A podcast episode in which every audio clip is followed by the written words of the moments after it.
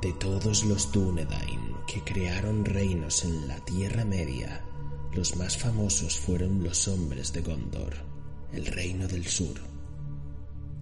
Isildur y Anarion levantaron las torres blancas de Gondor en el año 3320 de la Segunda Edad del Sol, después de huir de la destrucción de Númenor con su padre Elendil, quien creó el reino septentrional de Arnor.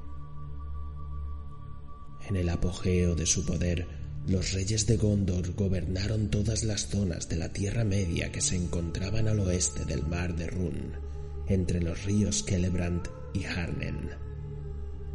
Incluso cuando el reino de Gondor entró en decadencia, sus gobernantes dominaban los feudos y territorios de Anorien, Ithilien, Levenin, Losarnak, Lamedon, Anfalas, Tolfalas, Belfalas y Calenardon.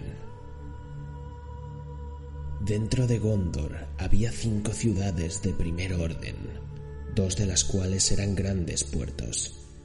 La antigua Pelargir, en el delta del gran río Anduin, y Dol Ambroth, la ciudadela que dominaba los feudos costeros de la bahía de Belfalas. En el centro de Gondor había tres grandes ciudades. La ciudad oriental era Minas Ithil, la Torre de la Luna. La ciudad occidental era Minas Sanor, la Torre del Sol. Y la más grande de todas era Osgiliath, la ciudadela de las estrellas.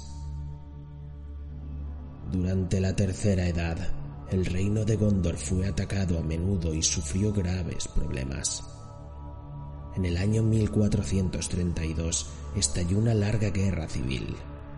En 1636 vino el azote de una gran plaga y en 1851 y 1954 se sucedieron las invasiones de los áurigas. En el año 2002, Minas Sicil cayó en poder de los Nazgûl y de los orcos. A partir de entonces fue un lugar maldito y fue bautizado nuevamente como Minas Morgul. En el año 2475, los grandes orcos, los Uruk-hai, salieron de Mordor y sus enormes legiones ocuparon la debilitada Osgiliath, incendiaron casi todos sus edificios y demolieron el gran puente de piedra que cruzaba el Anduin. Fue así que en los años que precedieron a la Guerra del Anillo, el reino de Gondor se vio muy disminuido. De las tres grandes ciudades que se alzaban en su centro, solo Minas Anor permanecía intacta. La Torre del Sol se alzó contra la oscuridad que se agolpaba en Mordor, Morgul, Run y Harad durante muchos siglos.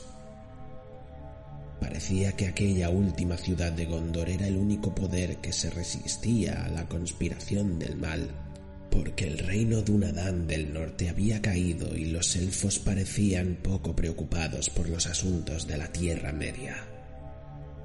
Pero en aquellos tiempos difíciles, cuando quedaba poca esperanza y el poder de Sauron no tenía límites, los hombres de Gondor se ganaron su merecida fama porque dentro del reino de Gondor quedaban caballeros que eran como los guerreros de antaño y en Minas Anor seguían llevando los altos yelmos coronados de plata y mithril con las alas blancas de las aves marinas. En los días de la Guerra del Anillo, estos caballeros demostraron gran valor, aunque eran pocos, y les llegaron aliados de lugares inesperados en el momento de más necesidad.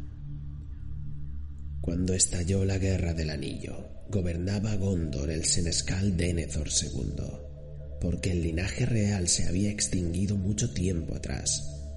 Aunque era un hombre fuerte y capaz, Denethor buscó de manera imprudente combatir a Sauron con armas mágicas. Por eso envió a su primogénito, Boromir, a buscar el anillo único, pero éste fracasó en su misión y pereció.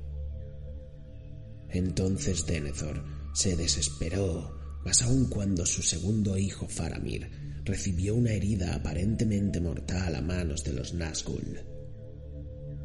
Engañado por Sauron y desesperado ante el destino del reino de Gondor, Denethor se quitó la vida. Pero Faramir se recobró y cuando el capitán de los Dúnedain del norte, llamado Aragorn, llegó a Gondor, Faramir lo reconoció como el rey legítimo de todos los Dúnedain.